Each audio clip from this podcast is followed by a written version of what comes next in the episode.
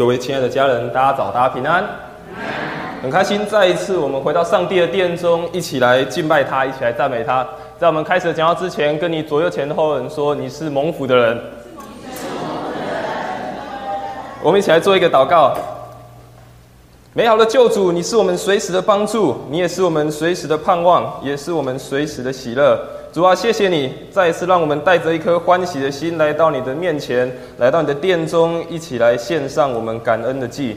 主啊，帮助我们透过今天早上我们的敬拜，真的是成为那个馨香的祭，献到主你的面前。求主你的灵此刻与我们同在，让我们透过你圣经的话语，让我们更加扎根在你的里面。主啊，谢谢你保守一下时间，祷告奉主耶稣的名求，阿门。我们将要分享主题叫做盼望的收割。今年过得很快，已经快要结束了。如果你有注意到，剩下五个礼拜，今年就要结束了，非常的快速。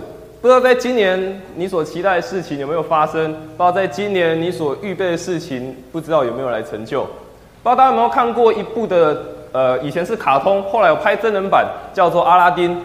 阿拉丁呢，他原本是一个流落在这个街头上的乞丐。有一天，他找捡到了一个神灯。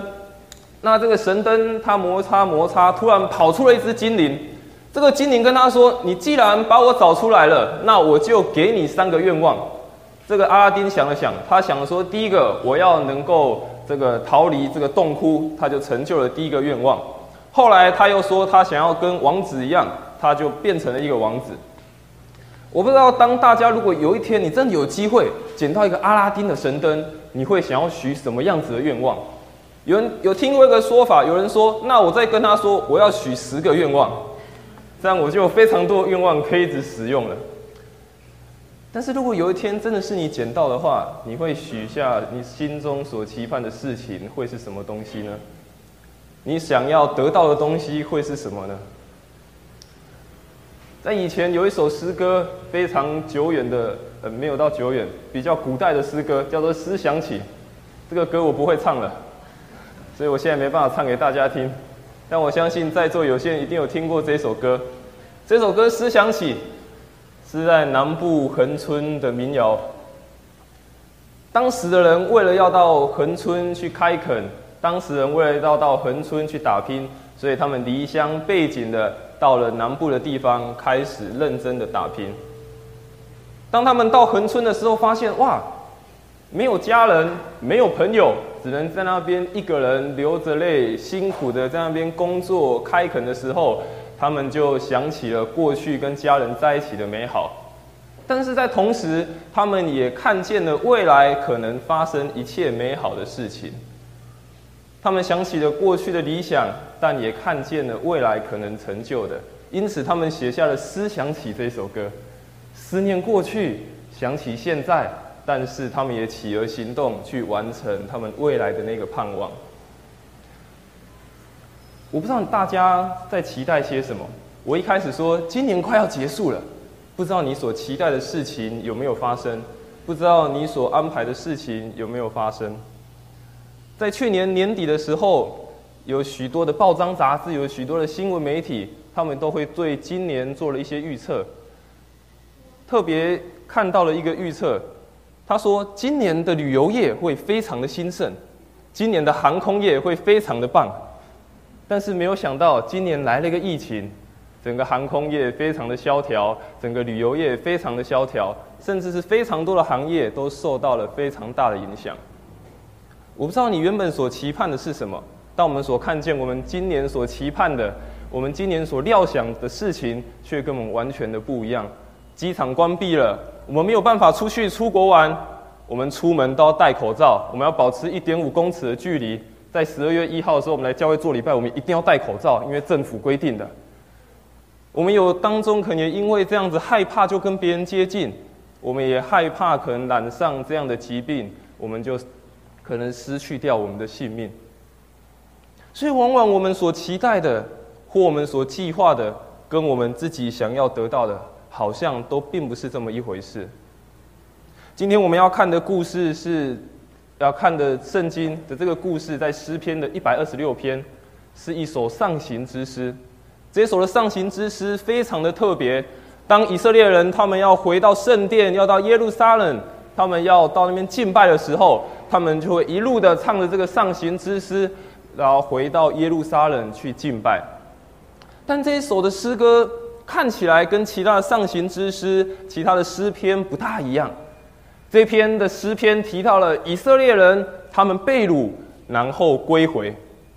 从历史上来看，整个以色列有三次的被掳。在南国的犹大，第一次在约雅敬作王的时候，主前六百零六年的时候，第一次被抓走；第二次在约雅敬王五百九十七年的时候，又被抓走一次；最后一次在五百八十六年西底家王的时候，整个以色列民族都被掳到巴比伦的帝国去。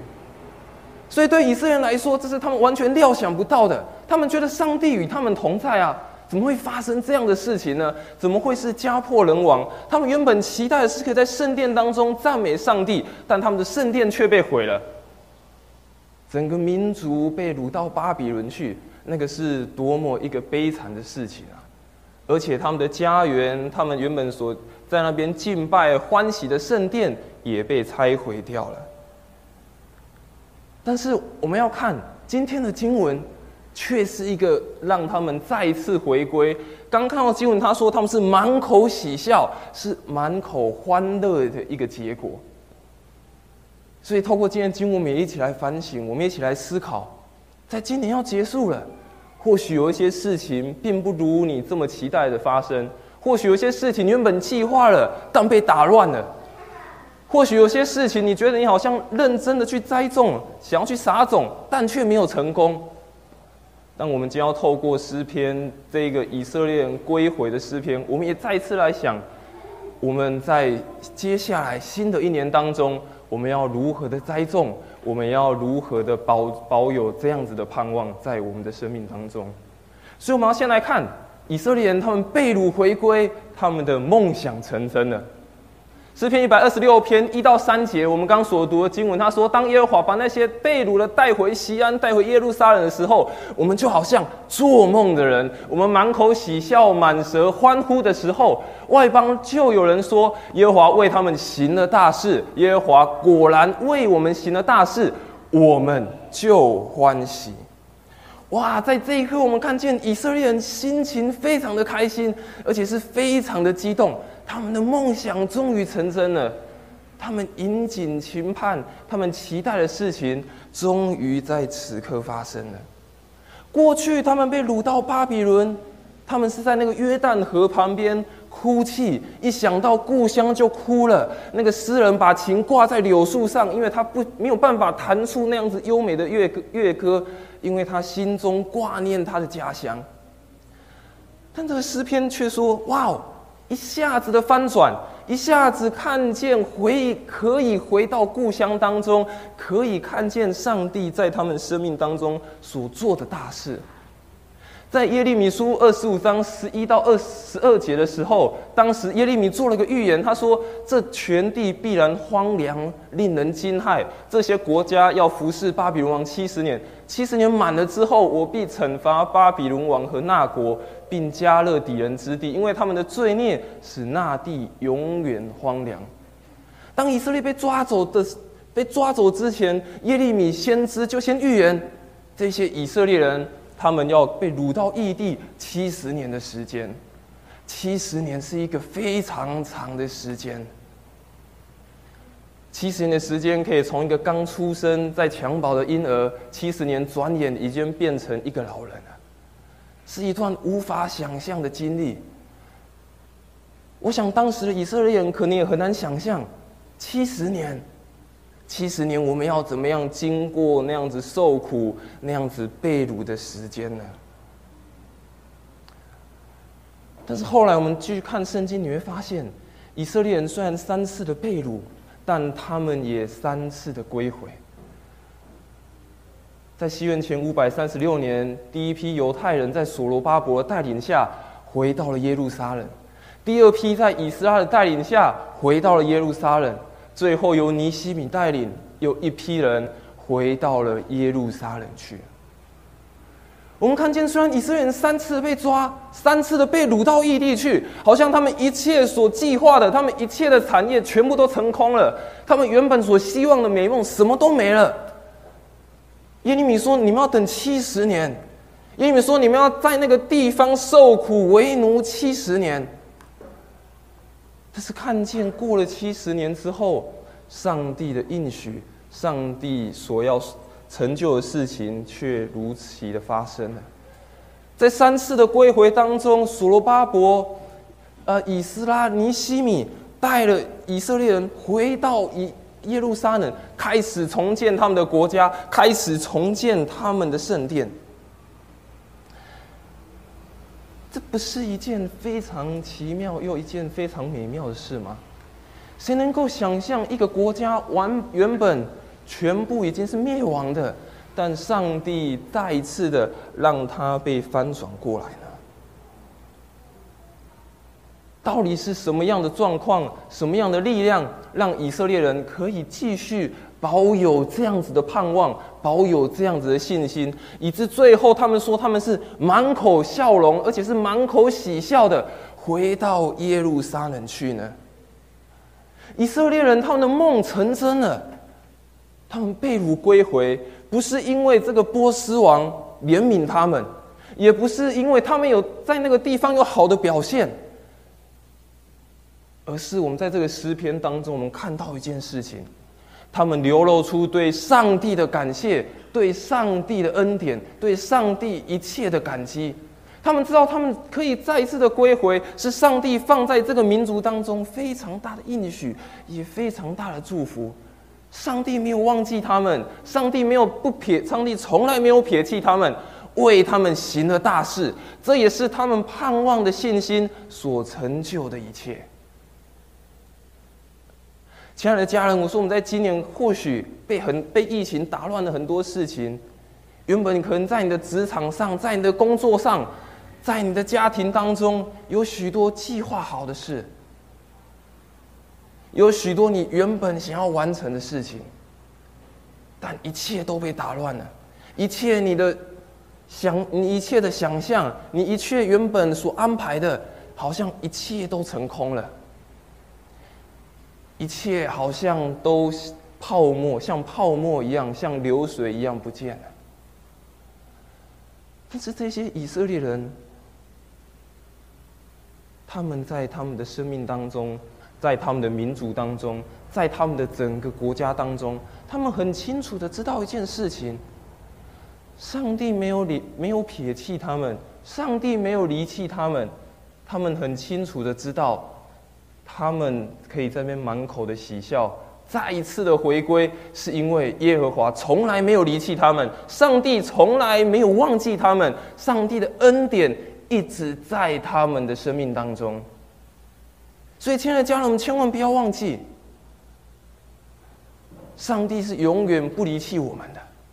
不管你在今年当中遇到了什么样的困难，遇到了什么样的挑战，不管在今年当中或许失去了一些事情，或许原本计划的泡汤了，但要记得，上帝从来没有离弃任何一个人。上帝放在我们每一个人生命当中那个应许，放在我们生命当中那个计划是大的。他要让我们像以色列人一般，是满口喜笑，而且刚经文很重要。他说，外邦人外邦人看见了，也说：哇，你们的神做了奇妙的事情。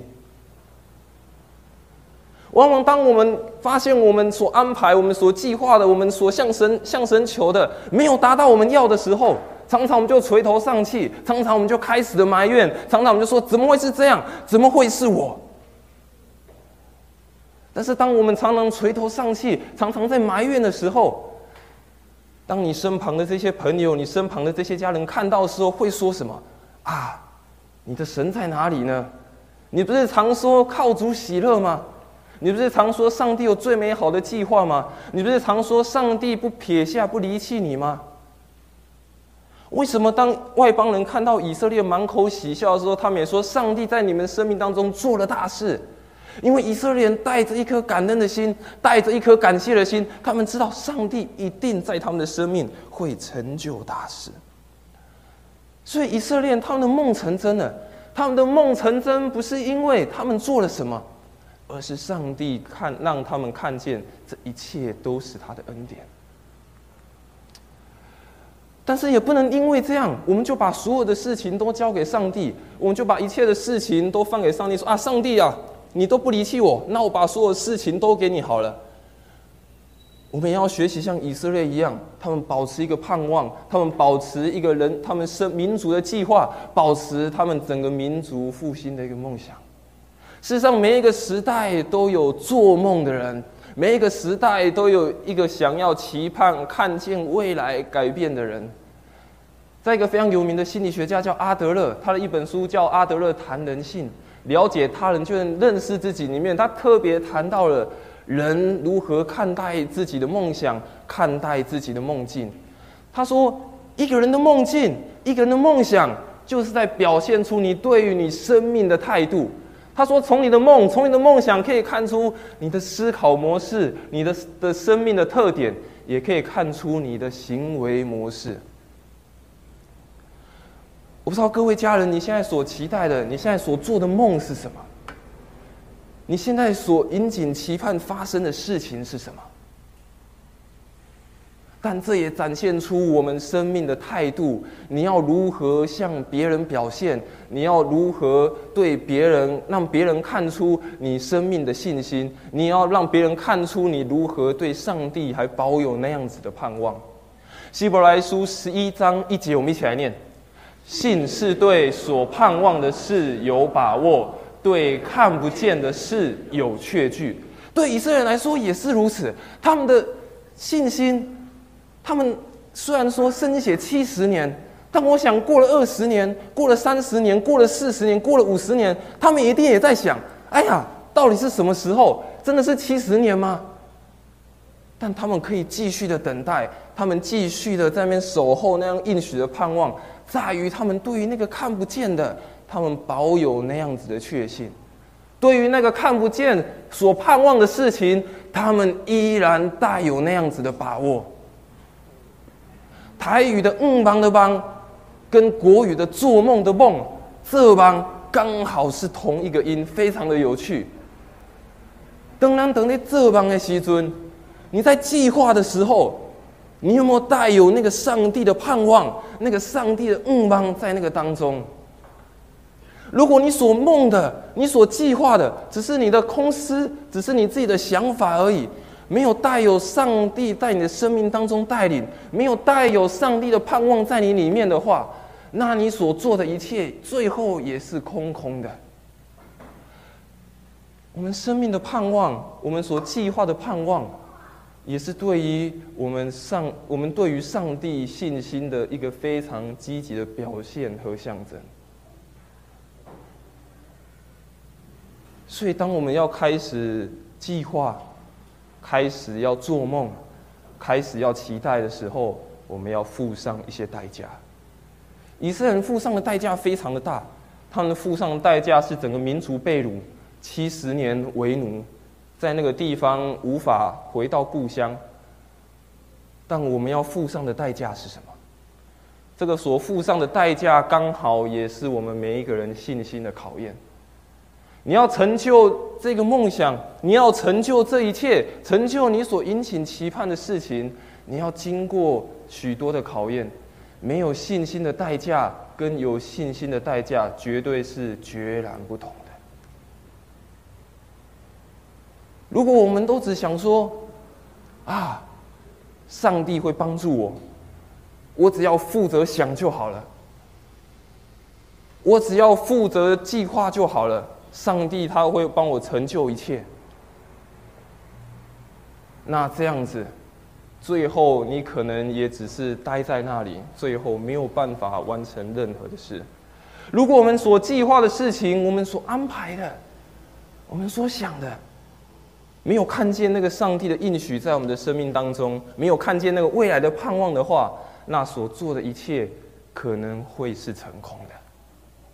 在诗篇一百二十六节四节，他接着说：“耶和华，求你使我们被掳人归回，好像南地的河水复流。”前面的三节说：“我们回到耶路撒冷，回到西安的时候，我们是满口喜笑，我们是非常开心的，连外邦人都说你们的神做了大事了。但为什么突然第四节说耶和华，求你让我们这个被掳人归回，好像南地的河水复流？在当时的以色列人，他们虽然被抓到巴比伦去，经过了七十年。第一代被抓到巴比伦的以色列人，可能已经过世了，已经已经在那个地方，但是他们的第二代、第三代生出来，在巴比伦帝国继续的呃这个繁繁衍后代的时候，有些新一代的以色列人渐渐的忘记了，渐渐忘记过去他的爸爸妈妈、他的阿公阿妈过去在家乡所经历过的事情。忘记过去这个上帝放在他生命当中的应许，所以诗人在这边做了一个祷告，他也说：“求你使我们被掳人归回，好像南地的河水复流。”南地是在耶路撒冷，在这个巴勒斯坦一个南边一个干旱无水的贫乏之地。经文的意思，他就说希望有这个河水再次流过，让这边充满活力，而且让地土受到滋润，再生的生命力。我说新一代的这些以色列人，他们忘记过去的应许是什么？忘记呃，他们爸爸妈妈、阿公阿妈他们的原本盼望的事情是什么？他们觉得，哎，我们住在巴比伦也不错啊。有些以色列人，他们不愿意归回，他们觉得我住在巴比伦，我这边已经有产业了，我开始生养后代，我就留在这里就好了。诗人求了一件事情，求上帝让这些人也可以一起归回，一起找回他们民族当中、他们国家当中、他们生命当中，而且是上帝放在他们生、他们每一个人生命当中最大的那个应许。亲爱的家人，刚刚在说我们每一个人，你要找到你生命的期待，找到你生命当中你所要完成、你所梦想的事。但有时候我们可能会像这些以色列人一样。我们不愿意归回，我们不愿意去想，我们不愿意去思想这些上帝放在我们生命当中要我们完成的事情，因为在这个世界太好了，因为在这个世界有太多比上帝国、比这些要计划的事情更重要的事情，以至于我们就觉得说，哎，留在巴比伦很好啊。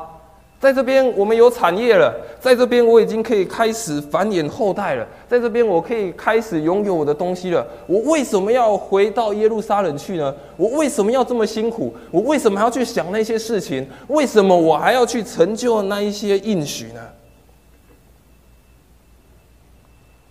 亲爱的家人，我们要好好的思考，我们要好好的来想想看，我们愿不愿意再次的被提起？我们愿不愿意的再一次的被兴起，就像那些以色列人一样，找到你生命当中上帝要你完成的事情，让原本干旱的地方，让原本枯竭的地方，让你的生命再一次的被充满，让你的生命再一次的丰沛起来，让你的生命再一次的有生命力，好再一次的回归，找到那个最美好的计划和安排。我们在这个世界当中，在我们的社会从小到大，我们受到了非常多的伤害，我们也受到了非常多令我们胆怯的事情。可能从小到大，我们觉得我们的一生遍体鳞伤，有时候我们可能会有错误的自尊心，有时候我们可能会有偏差的自我感，有时候觉得我们可能很自卑，有时候我们觉得我们非常的自私，有时候我们可能觉得很自闭，甚至有时候我们觉得自己非常的自傲。但是神说，那一切都是属世属世的，都是属这个世界、属这个社会的。现在我要再一次的来邀请你，我要再一次让你丰沛起来，我要让你再一次找回那个生命力，我要让你再你让你再一次找回我原本造你那个最美好的心意，我要让你找回你生命当中原本那个应许，让你回到原本该去的地方。继续的被新奇建造起来，所以我们需要神的话语，我们需要神的力量，我们需要神的帮助，使我们的生命再一次的丰沛，使我们的生命也再一次的归回，使我们的生命再一次找到那个计划的蓝图。我们刚所读的第一节经文，他说：“耶和华将那些被掳人带回西安的人，我们好像做梦的人。”事实上，做梦的人原文的意思也说，就是在说身体恢复健康的人。求神帮助我们，让我们每一个人真的也是恢复身体的健康，不只是身体，也是身心灵的健康。让我们回到上帝的应许当中，让我们在现今这个社会当中，虽然未知。虽然有前面有许多的挑战，当我们的生命依然被丰沛起来，我们的生命依然是充满着生命力，我们的生命依然像那个原本是干旱无水之地一样，再次的被滋润起来，而且愿意去寻找生命最美好的计划。所以，当我们把人或事情放大，觉得不可能，我们的信心就被缩小了。当我们如果抓住神的应许，知道那个计划在哪里，愿意被恢复、被兴起的时候，我们所看见的人，我们所看见的事就被缩小了。雅各书一章三到四节，我们一起来念：因为知道你们的信心经过试验，就生忍耐；但忍耐也当成功，使你们成全完备，毫无欠缺。当我们的信心被试验的时候，当我们的忍耐变为成功的时候，我们在上帝的里面，我们毫无欠缺，抓住他的应许。就算明年我们依然未知，但我们清楚知道，我们的生命是丰沛的，我们的生命不是干旱的。我们的生命是可以走向满口喜乐的生人生。第二个，我们来看的是流泪撒种，欢呼收割。诗篇一百二十六篇五到六节经文，诗人说到：流泪撒种的必欢呼收割，那带种流泪出去的，必要欢欢乐乐的带着禾捆回来。这个经文我们常常的念到，我们也常常的读到这两段的经文。诗人说：“这些要回到耶路撒冷的人，他们必须要再一次的要去撒种，要再一次的是辛苦的，而且是流泪的。但是结果却是什么？是欢欢喜喜、欢欢乐乐的带着禾捆回来。”事实上，我们在看圣经的时候，圣经常常用农夫或者是用种植的图像，在呃表示许许多多努力辛勤的结果。但是，圣经为什么要这么多在描写人要努力的去撒种？为什么要那么努力的辛辛苦苦？而且他说是流着泪出去。为什么圣经常常用这样子的话语来鼓励我们？为什么圣经当中常常用这样的话语来提醒我们？我们人比较喜欢做收割的工作，大部分人都喜欢收成。就像经文说的，收割是带着一个欢欢喜喜的心去，因为可以收成了，来年丰收可以卖个好价钱。但相反的，撒种是一个流泪的过程。我想大多数人一定喜欢收成。因为收成完，接下来就可以卖钱，可以享受。但是撒种却要辛苦的工作，却要晒太阳、流汗、流泪，而且要带着你不知道这个东西会不会长出来，你不知道这个植物会不会发、会不会长得好，而且有没有办法卖得好的价格呢？往往我们都喜欢做简单、轻松。而且是看得见成果的事情，我们却不愿意去做那个看不见价值的事情，因为我们不知道到底会不会成功，因为我们不知道这个做了到底对我们有什么帮助，这个做了到底对我的生命有没有益处。但是诗人说，这些收割的人，要收割前是必须要流着泪。必须是要努力辛苦工作过的。他没有说出去，他没有说出去撒种，是非常的欢喜。他说到，当我们要摆上的时候，就必然要付出一些事情。当我们要愿意栽种的时候，愿意去撒种的时候，你必然要付出某些的代价，并不是坐享其成，并不是说马上就可以得到。我想，这对我们来说是一件相当不容易的事情。特别刚刚经文看到，他说要带着带种流泪出去的，有时候叫我们出去太困难了。我们常都喜欢在我们自己的地方，因为在我们自己舒适的地方，在我们熟悉的习惯的，因为我们让我们感觉到非常的舒服。不管在任何的时刻，我们都觉得，哎，不要叫我。让我在这里就好了，我在这里很舒服啊。有时候我们就想说，哎，这个不干我的事，哎，我负责去收成就好了。那个撒种你们去撒，我来收就好，我来帮忙卖就好。但是撒种这个苦差事我做不来。经文根本很棒的提醒，在撒种的过程不是体贴自己的心意。在撒种的过程，在努力付出的时候，不是只有想到自己的自己的想法，不是只有在意自己的心意是什么。重要的是，你要想到上帝在这个当中放下了什么样的心意。如果我们永远只想到说我们要体贴自己，永远只想到说我要一直照我自己的方式做的话，那我们又最后可以如何开心的来收割呢？我还记得在国中的时候，嗯，国中的时候这个书没有读得很好，所以在考试的时候就会耍一些小手段，就会跟前后的同学借来修改一下。往后传的时候，本来答案是 D，哎，帮我写一下变成 B，啊，多一个 D 就变成 B 了啊。但是这样子考卷回来，原本不及格变为及格，但是这样的喜悦仅仅只是短暂的。当下考个六十分，考个八十分很开心，回去爸爸妈妈不会骂。但糟糕，真的遇到月考、遇到大考的时候，所有的都不会写，六十分变成十六分。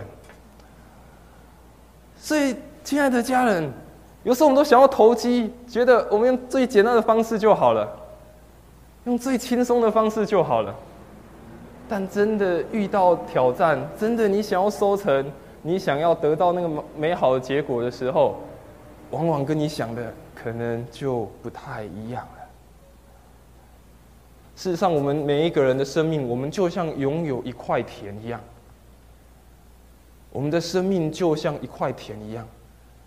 我们看一些诗歌，常说我们的心是心田。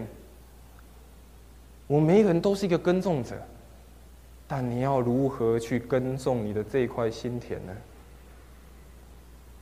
是要耕种容易、轻松、简单的吗？还是你愿意付上代价，流着泪下去耕种呢？但也别忘记了，当我们在今天收成的时候，可你会发现，哎，怎么会是收成是这样的结果？别忘记，我们过去的怎么种，现在就怎么收。过去你所种的。你今天就怎么收？过去如果你种的只是一个随便的心态，过去你种的都只是一些苦读的事情，过去种的都是一些邪情私欲的事情，那现在你收的也会是那些。不会说你过去种的不好，现在收的就会变好，不会发生这样的事情。但是过去的已经过去，现在你有一个新的选择。你有一个重要的时刻，你必须选择，你要种下的是什么？你在你内心当中，你要耕作的是什么？你要继续开开心心，用非常轻松的心情去耕耘你的生命，去耕耘你的心田，还是你愿意流泪撒种，放在你的生命当中，认真的去看，认真的去做上帝交代我们要去完成的事情？过去的已经过去了，现在是一个新的开始，现在是一个新的决定，现在是一个新的栽种的季节。在于你如何选择，你要栽种的是什么？在于你所选择的，是要看见上帝的应许，还是要体贴你自己的心意呢？保罗在加拉太书的二章二十节，我们也起来念，他说。我以基基基督同钉十架，现在活着的不再是我，乃是基督在我里面活着。保罗过去的生命，他去抓犹太人的基督徒，他过去看这一些基督徒就视如仇敌一般。但当他遇到耶稣，当他的生命被翻转之后，他开始知道他的生命已经不再一样。他开始知道他要在他的生命当中种植些什么东西。他开始知道他必须在别人的生命上面付出些什么东西。他知道他过去的生命或许是做错的。他或许知道他过去的生命可能是那些不好的。但他说他知道现在活着的不再是他。他知道那个现在在耕作的不再是他了，有耶稣基督在他里面活着，跟他一起耕作，一起流泪，也一起撒种。但到最后的时候，是一起开心的收成。所以，亲爱的家人，你想要收割什么？过去我在我二年级实习的一个乡下的教会，他们在感恩节的时候非常的特别。他们在感恩节这个教会要呃主日的时候，他邀请所有的弟兄姐妹，把他们当季所种的蔬菜、所种的水果，全部在礼拜之前从后面一个一个拿到前面来摆着。当时这间教会，这间乡下的教会，他们也正在建堂。许许多多的弟兄姐妹，他们非常努力的存钱，存铺满，而且他们许多人都是从事农业的工作，但他们依然的努力存钱，为了要建教会。但那那次的感恩节，他们特别拿出了蔬菜，拿出了水果，奉献到台前。他们说，在这个感恩的季节当中，或许我们每一个人没有办法拿出。我所有的钱财，拿出我所有的一切，但我可以拿出我今年努力栽种的结果，努力栽种的收成，拿到台前献给上帝，而且可以跟每一个弟兄姐妹来分享。这些教会的弟兄姐妹，他们也不知道今年的收成如何，他们也不知道这个到底呃这些收成之后的东西可以卖多少钱，但他们说感谢神。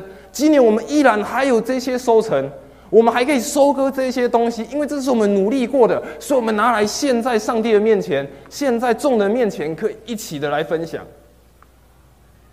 亲爱的家人，你要收割什么？今年要结束了，你想要收割些什么东西？你想要带着什么东西来献到上帝的面前呢？